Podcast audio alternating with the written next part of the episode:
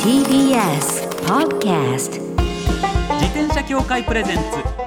自転車協会プレゼンツミラクルサイクルライフ今週も始まりました自転車協会プレゼンツミラクルサイクルライフパーソナリティの石井正則です北聡です自転車って楽しいを合言葉にサイクルライフの魅力をお伝えする自転車エンターテインメント番組ですはいまずはこちらのコーナーから週刊自転車ニュース当番組が独断で選んだ気になる自転車ニュースまずはこちら電動キックボード規制緩和へ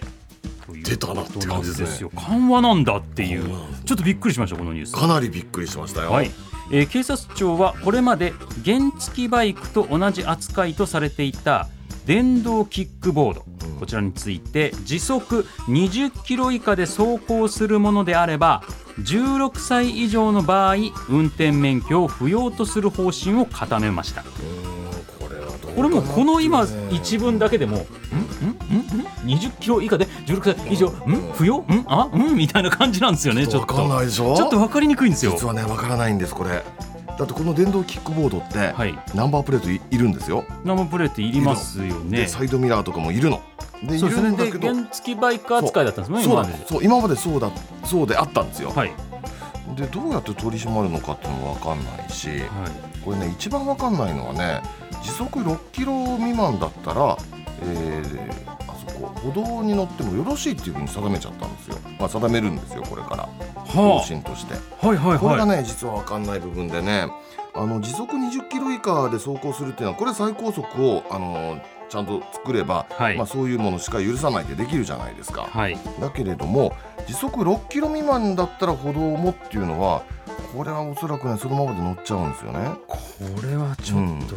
厳しい、厳しいんです。でね実はねね何が厳しいかっていうと、そはうそう聞く聞くとねあのママチャリと同じじゃないかっていう気がしてくると思うわけただ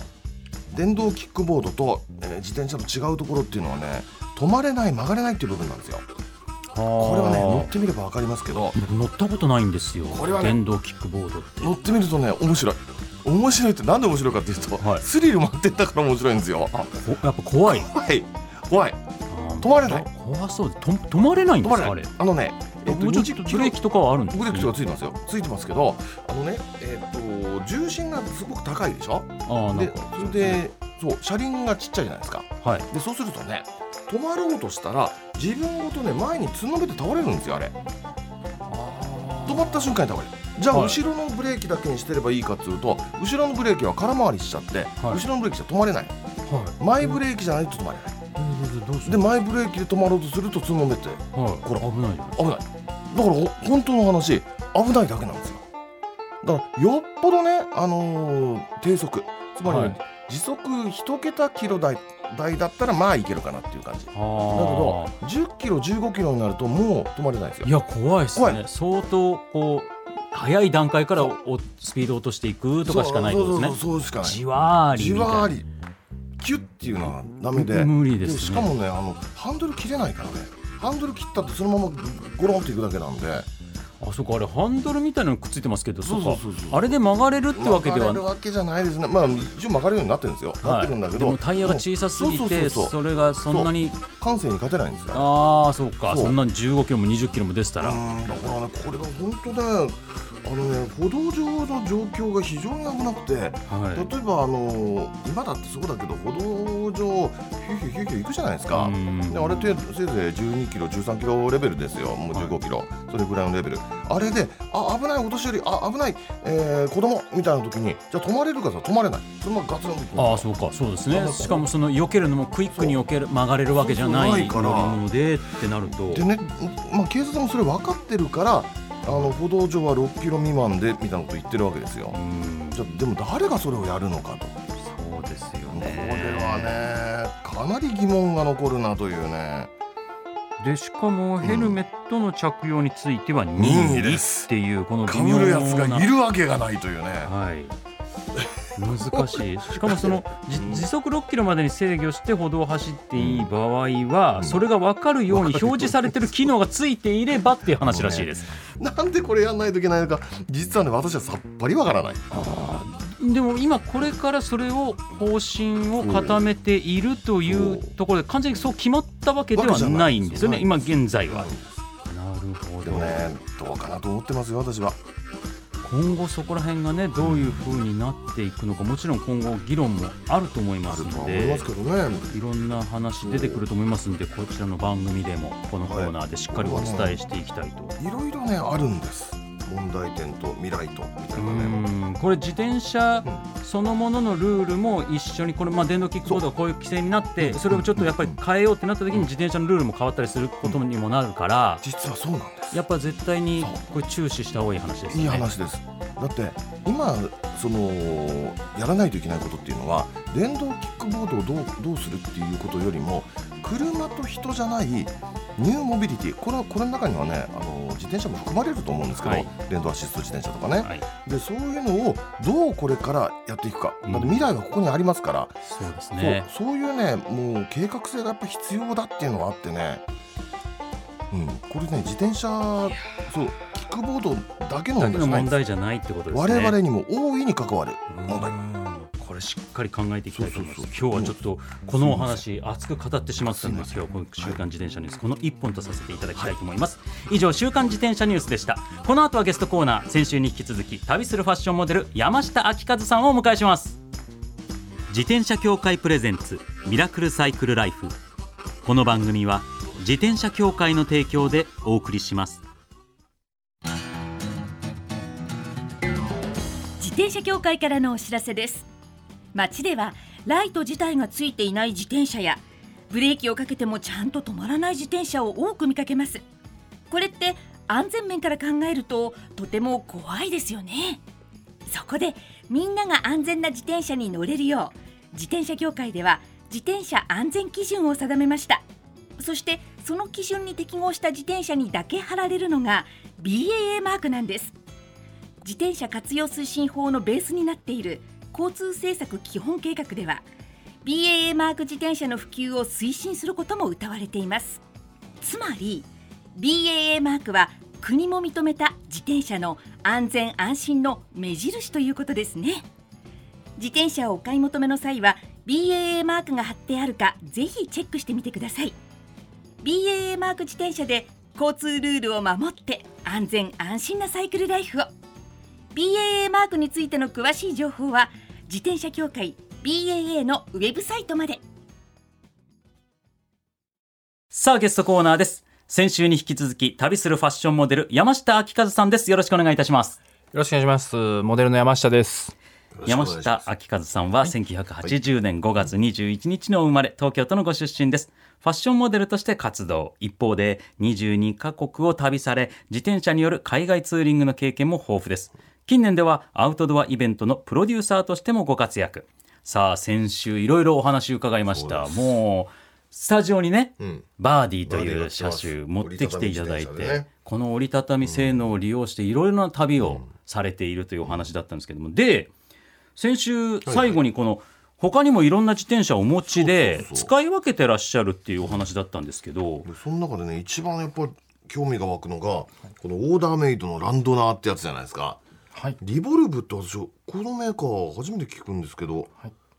これこれ日本の名ブランドあなんです、かそうです。日本のブランドで、はい神奈川県の方で、えービルダーさんが作ってる、まあデザイナーさんが新しいはいはいあおそう方ですで、かはい、おーリボルブというブランドやってますね。うーんはいでランドナーなんですねランドナーですね。新しいブランドなのにはい。あのね7年前にも山下さんにはいははいスタジオ来ていただいてるんですけどその時はこう結構世界中を自転車で旅した時のエピソードを中心に伺ったんですけそどうそうそうそれはこのランドナーこれそうです。ですかあこれです。そうか、まそさにの時もこれあったんだ、なやはりるほど世界中旅するとなったら、うんランドナーが一番やっぱり、旅まあ、用そのねの当時はですけどね、今ちょっとまたあの変わっていてその当時は26インチのタイヤはが、いあの世界中に供給されてたんですよ。そうだそうだそうですはい、そうかそうですでも今実は 700C うんうもん結構あのいろんな国が確か導に入しているので、はいちょっとまた事情が変わってると思いますね。うんうんうんそうからそうなあんのです旅する世界中旅しようと思った時に、うんタイヤの問題あるからそう一番世界的に標準規格というか一番そう多く供給されてる26インチがランドナーのうんはい一般的な標準だったけど、はい、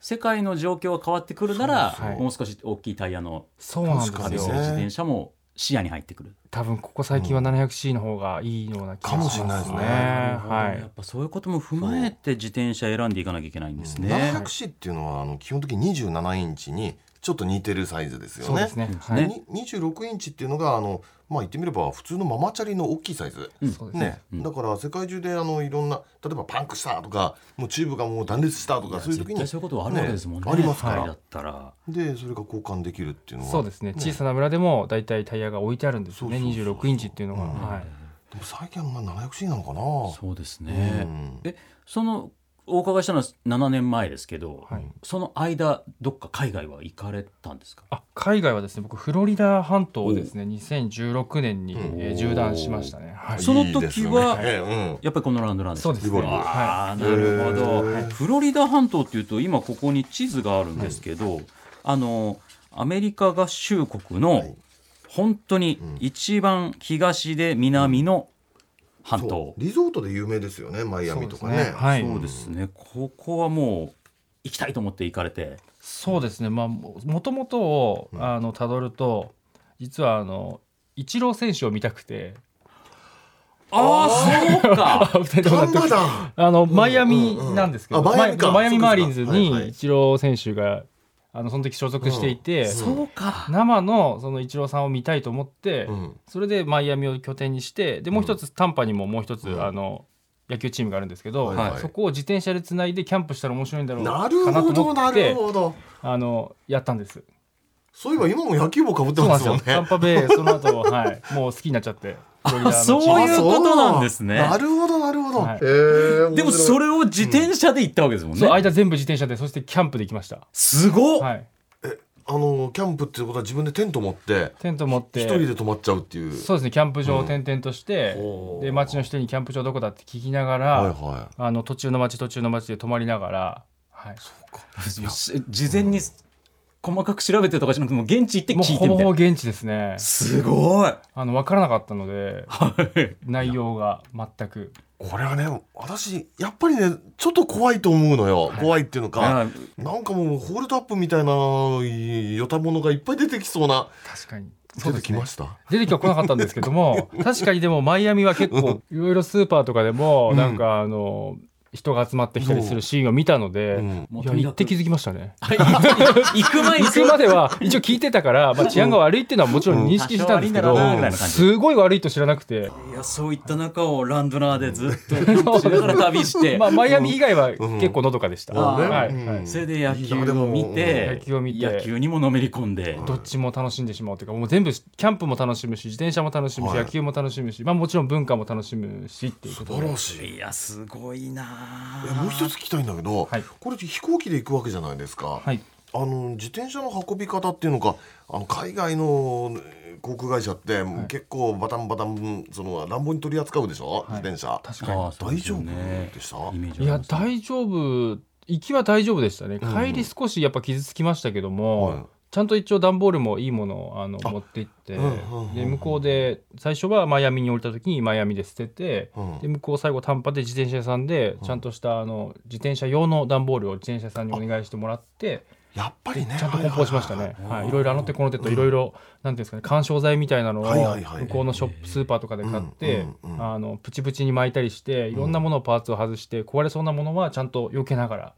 梱包しましたそうかやっぱそうですよあーやねっぱそういう工夫されてるんだ日本の航空会社みたいに、あの輪行袋一発っていうんじゃもうそれは多分厳しいと思いでますすよね、はいああそうだ、はい絶対そうだと思ったうんそうかそうか段ボールタイプのそういったしっかりしたのに入れることで、現地でそのしあまりにしっかりしたケースとか用意しちゃった場合そのケース自体どうするのになるじゃないですかそうなんですよねそれはそうかそうなん段ですよボールでしっかりやって、そうですねまあ捨ててもいいようなあの段ボールにしないと移動するので区間をそううですよねかなるほどそういっただからそういった部分がうんうん聞いて体験した人にしかわからない部分じゃないです細か。かいのがわかんないもん本当に確かにそうですね。いやすごいよな。だから本当使い分けてらして、だからそういう意味で言うとまずリスナーの方でもちょっとうん輪行とかしてみたいっていうのまだ最初国内だと思うんですよ。はい、国内だとどこかよく行ってるとかおすすめとかありますか、国内で臨港で行く場所ですよね、でも僕やっぱ沖縄は一番好きなんですけあどーそっか前回も言先ったよう週にもおはい話ありましたね、そっか沖沖縄だ縄はね結構最初にしては多分いいと思うんですよねうんあの一年中走れるので特に今の時期って、そうまあ、1確か月に寒いじゃないですか、ええであの向こう行ってはい寒くないので、荷物が少なくて済むそうですよねそうですよねそうかていうのもあるんで寒ねい場所行くとなったらやっぱどうしても防寒着とかで荷物って増えがちになりますもんね。輪行が億劫になっちゃうんで、うんはい、あーあったかい地域に行くのはかなりハードルが下がると思いますけどねそうですよねなるほど、うん多分皆さん飛行機輪行が多分、はいはいその抵抗がある方がいらっしゃるかもしれないんですけど、うん飛行機輪行はすごく良くてですね、はい実はあの鉄道輪行の場合っていうのは、はい自転車の車体を持つっていう作業が入るんで重たいじゃないですか、はうんそうでそうも飛行機の場合っていうのは空港まで走りっていって、うんそれで空港で、まあ、バーディーだったらバーディーで今輪行のスタイルに折りたたむと、うんはいそのままカートに乗せて、うんで荷物とかもそのままカートに乗せ替えれば持つものがもう本当50センチぐらいしか持たなくていいんですよ。そっかそうですよねいくらね50センチ軽くて小さくなる折りたたみ自転車とかであったとしてもやっぱり持ってずっと運ぶのは重たいですもんホーね。ムホームをずーっとそうねね行ってエスカレーター登って肩にかけねてみたいなはいそうそうそうそうそっか逆に飛行機の場合、そうかカートに乗せてそうですそうなんですよでだから預けちゃえばもう、でやっぱり日本の航空会社の方が安心ですもんね。安心です。はい、もうすごく丁寧に扱ってくれるでんすで。よねはいでみんなフラジャイルでもう布輪行バッグで全然 OK じゃないですか OK です。はい。なんかこれは全然違うなっていうね海外とそうか、うんそうしたら沖縄はありで沖縄すはありね。あります。はい。気持ちよさでそう。沖縄で言うとね結構離島とかあるじゃないですか、はい離島とか走ります、離島も一回行きましたね。あ、おはい何島それは、えーっと、何島、船で行けるところですね。すごく近いところで、そこで、うんうんうんあの。前回の話の続きなんですけど、ほう行きは。はいあのフェリーで行って、うん帰りパックラフトで帰ってくるっていう出出たた出た先週お話ありましすごたく面白いうんゴムボートみたいなやつ、そうそうそ そうなんでキャすよン僕もさっきプあの前回テ言ンったトぐらいはのうんうんサイいズサイズににななるる膨らませるボートで、フェリーでしえ島に行きそうはい島を自転車で走う、うり、んそうですねあ自転車島はもう自転車もあのフェリーの乗り場に置いて きて、でその船だけは持ってったわけですね、そうです船はあの持ってっててでそこの船着き場までは那覇から自転車でずっと走ったんで、はいそこもおー2時間ぐらい走ったのかな結構長い距離走って、うんうん船着き場まで行って、うんいやでもこれね、2022年が始まりましたよ、はいはいもう1月ですけど、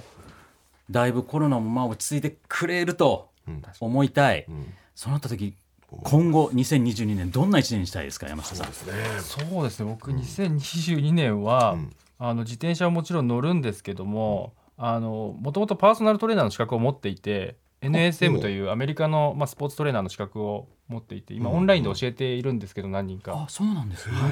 まあ、自転車うんもう長く乗れるように、うんその年齢をこう重ねても楽しく乗れるようなうんトレーニングみたいなのをこう教えていきたいなっていう今年の目標にしてますね。うんなるほどそれは嬉しいですよねこれはどうなんかホームページとか、そうですね、えっと、今後まだ作ってないので、はいこの後まあ SNS、インスタグラムとかツイッターで、えーまあ発信して、まあ、ホームページも作っていこうかなと思ってるんですけど、あーじゃはあいぜひぜひ SNS チェックしていただきたいと思いますのでね、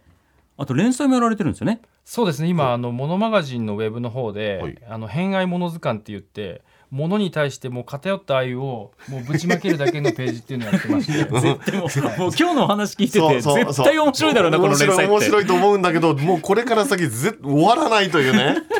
えでもイグザンプル例えば例えばバーディー以外の変害ものって何ですか、そうですなんね。かこ連こ載に載せ最たやつ近だと何何が一番面白かったのかな。あと野球のバット。最近面白かったのは。野球のバットだけで連載一本書いたんですそうです一本丸々草野球の軟式用のはいあのバットって軟最式用近軟式用のバットって最近あの金属とかじゃなうくんうてんうんあのウレタン製で柔らかい素材のバットがあるんですけどえー、なんでうん軟式に対して軟式ボールって柔らかいボールなはいはいはいはいんはいでそれに対して柔らかいバットを当てることでうん軟式ボールがこう変形しないで飛んでいくんで飛距離がアップするんですよ普通の金属に比べる本と本当ですこれもうデータに出てるんで、いやもうこれは偏愛もの図鑑はい、ぜひぜひチェックくださいマニアックですあーもう今のバットの味だけでだもチェけックしどたもいね 面白そうですもんぜひぜひご覧いただきたいと思います、はいさあそれでは最後になりますけれども山下さんが普段安全に自転車に乗るために心がけていることを教えてくださいはい、まあ、今の時期ですと、まあ、ヘルメットをまず着着用することとかですね,、はいそうですねあとは前後に明るいライトをつけるということですねヘルメットの前後で僕とかなるべくそうしますやっぱ背低いと高い車高の車だとやっぱあー目立ちにくいんですよねしかもミニベロだからどうしてもライトがつく位そう置ですよがね下っぽくなっちゃうんで確かになりますねはいだからねヘルメットのライトつけるのすごいおすすめですああなるほど私もおすすめつけてますはい、いやーこれ大事ですね、皆さん気をつけていただきたいと思いますいやこれはもうまたお越しいただかないとですね三週いやー3回はねもうう2回でもすでにすごく嬉しいのに3回やったら多分泣いちゃうんじゃないですか僕いやもぜひぜひお越しください、そしてあの石井と対談をさせていただいております、うんバーディーブックの方もバーディーブックここにあります好評と言っても見えませんが発売中なんで、はぜひぜひこちらもお手に取っていただければと思います2週にわたってありがとうございましたいやありがとうございました今週のゲストは旅るするファッションモデル山下明和さんでしたまたお越しくださいありがとうございますどうもありがとうございました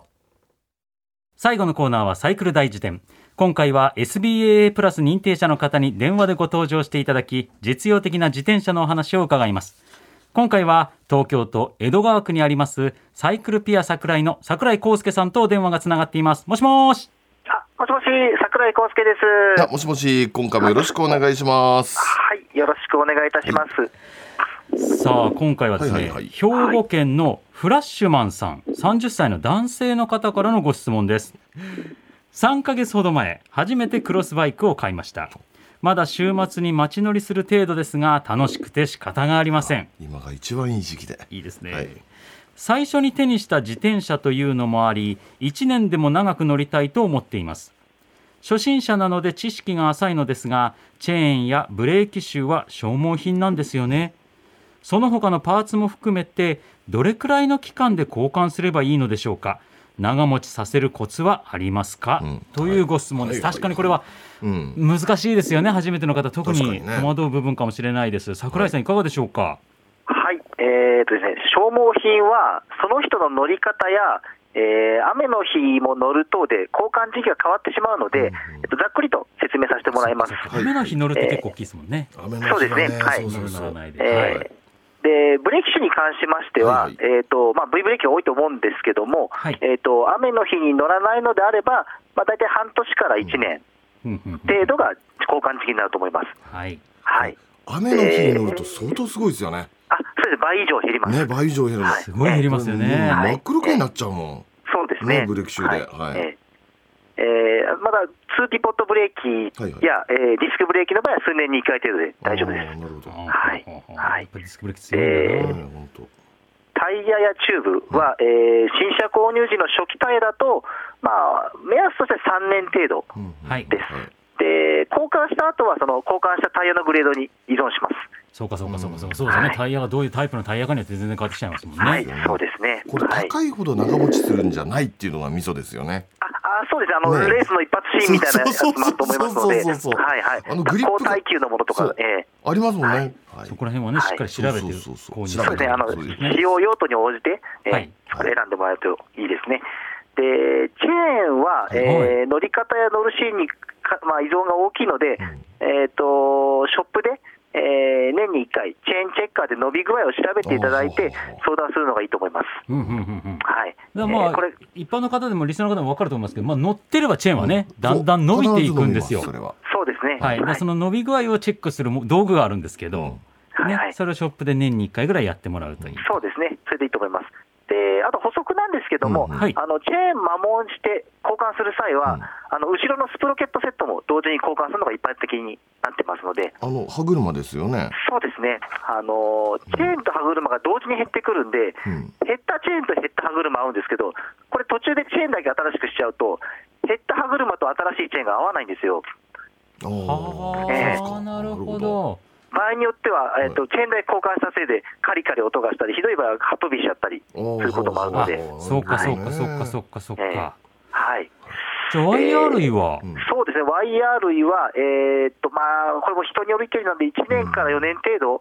うんですので、まあ、具合が悪くなったらショップに相談いただいて、交換時期を見極めてもらうのが良いです。うんで、特にその新車購入時だと、あのシール製のワイヤーなんかだと、すぐ錆びちゃうんですよ。はいはいその通り。ではすぐいねはいはいはい。結構短い、はいはい早いのだと1年経たないとダメになっちゃうんですけど、うんうんではい補修用で、まあ、ステンレスのワイヤーつけてもらうと結構長持ちしますのあで、確かにその通りです、そうかはいそうそうかだその材質も意識するっていう部分がそうですねそうですね。これワイヤー最初に変える時って結はい構あの中で、えーガサガサ言うっていうのがあのサビの音がするじゃないですかああ、そうですね。そこまで来たらもう最悪なんですけど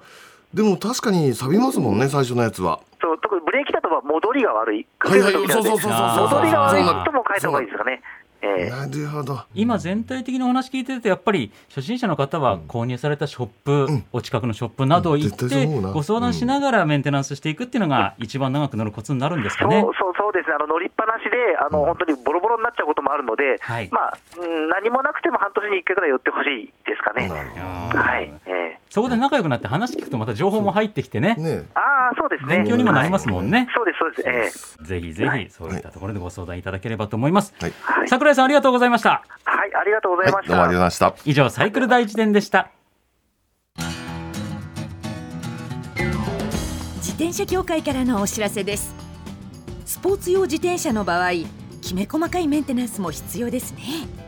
だからしっかりとした技量や知識を持ったスタッフのいるお店でお買い求めいただくことがとても大切なんですそこで誕生したのが SBAA プラスですこの SBAA プラスとは一定の実務経験と十分な技量を持ち自転車協会主催の試験に合格した販売者の方にだけ認定されます今回制度が一部改正になり認定者にスポーツ用自転車安全整備基準に基づいた整備を受けてもらうと SBAA プラスマークを貼ってもらうことができますだから SBAA プラスマークはしっかりとしたメンテナンスを行った安全安心の証と言えます SBAA プラス認定者のいるお店でメンテナンスを受けて快適なサイクルライフをお楽しみください SBAA プラスについての詳しい情報は自転車協会 SBAA ホームページ SBAA-bicycle.com まで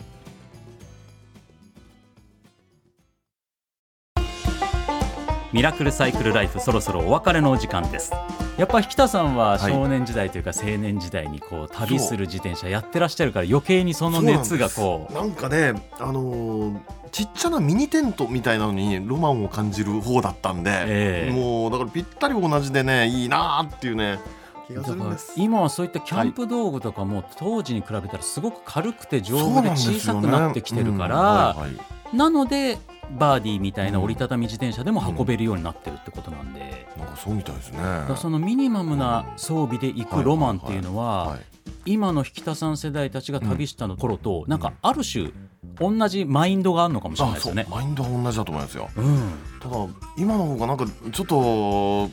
スポーティーにお手軽になっていいなーっていう、やりたいなーっていそううねなんですよね。気がしまだすって本当にボーうんト運べるんですからね。それすごくないですかなんすかそれボいーやートあれはやってみたくなりますね。ねいやちょっとそこら辺もまだまだ聞きたい から山下さんえまたね偏愛部分をぜひぜひお越しいただきたいと思います。はい、思いますそして番組ではマイ自転車ニュースサイクリストあるある自転車脳内 BGM 募集中です忘れられない愛車の思い出も大歓迎採用の方には番組オリジナルステッカーを差し上げますメールアドレスはすべて小文字でサイクル -r-tbs.co.jp